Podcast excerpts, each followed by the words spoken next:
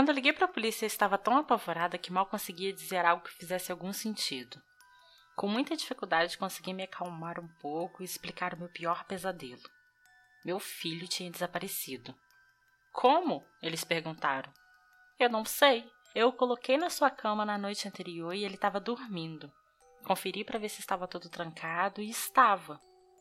Quando eu deitei, estava tudo bem. Durante a madrugada eu acordei com sede e ainda passei pelo quarto dele e olhei para ver se ele estava dormindo. E ele estava.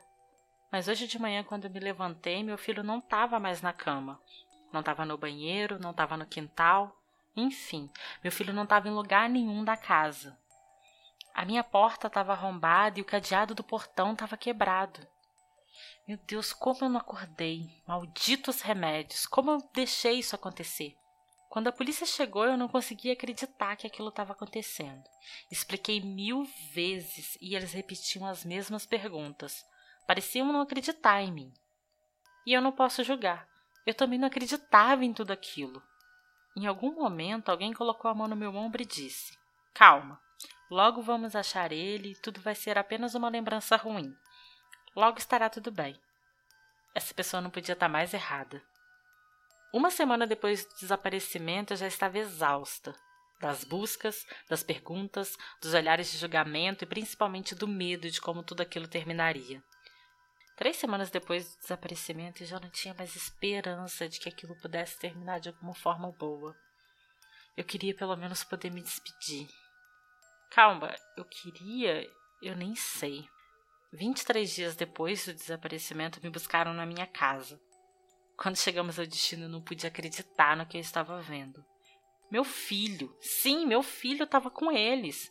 Meu filho estava bem todo sujo, muito sujo, com o corpo todo coberto de terra, tinha algumas manchas no pescoço, mas era inacreditável. Ele estava bem. Eu comecei a gritar e a chorar. Uma mistura de sentimentos tomou conta de mim. Meu filho me olhava com um sorriso nos lábios. As pessoas diziam que aquilo parecia uma história de filme com final feliz. Mas espera, como assim? Afinal, o que aconteceu? Bem, me disseram que ele foi encontrado na mata que ficava a alguns quilômetros da minha casa, perdido e assustado. Mas meu filho, meu filho estava bem, ele estava ali me olhando. Meu filho estava vivo e bem. Eu fui com ele para casa e. Bem, e aí começou o meu pior pesadelo. Por quê? Porque esse não é o meu filho.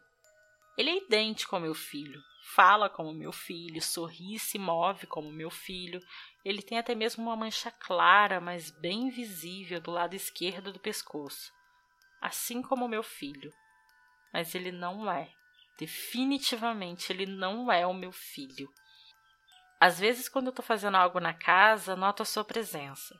Logo sinto um frio subir na espinha. Ele adora ficar me encarando com um leve sorriso nos lábios. Se eu pergunto o que ele quer, ele não responde. Parece se divertir, se alimentar com meu medo. Ele também faz isso à noite. Eu quase nunca consigo dormir, principalmente porque teve uma noite que acabei adormecendo e quando acordei a cama estava cheia de insetos e ele estava lá, no pé da cama, me olhando e sorrindo. Algumas vezes ele se aproxima e me oferece algo para comer. Ontem mesmo ele veio com uma vasilha cheia de frutas e me disse: Para você, mamãe. Eu sempre estou apavorada quando ele chega perto. Peguei a vasilha já trêmulo. Quando olhei, vi que tinha bananas, morangos, uvas.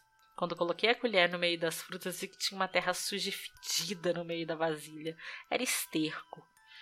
Larguei ela enquanto dava um grito de susto e ele disse: Por que não comeu, mamãe? Eu achei que ia gostar. Eu não tô louca, eu não tô vendo coisas. Ele não é meu filho. Agora mesmo, ele tá sentado na poltrona que fica do outro lado da sala, me encarando enquanto brinca com uma tesoura que mais cedo ele usou para cortar minha cabeça das fotos. Esse não é o meu filho. Não tem como, não é o meu filho. Mas o que, que eu vou fazer? Ligar para a polícia? Quem vai acreditar que ele não é meu filho? Eu disse, ele é idêntico ao meu filho. Eu quero ficar longe dele. Quero que ele vá embora. Mas como é que eu vou pedir socorro? Quem é que vai acreditar em mim? Quem vai acreditar que esse não é o meu filho? Mas ele não é, ele não é o meu filho, e eu sei que não é. Sabe por quê? Porque naquela terça-feira eu apertei o pescoço dele com muita força até que ele parasse de respirar, logo antes de enterrar o corpo dele na mata.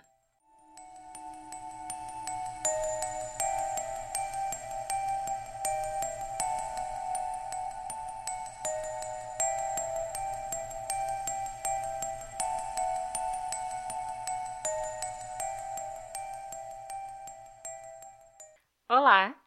A história que vocês acabaram de ouvir é um conto. Ela não é real. Ela foi escrita por mim. Se você também costuma escrever contos de terror, manda para mim, vai. Contato arroba duasdamadrugada.com.br. Eu vou adorar ler a sua história aqui.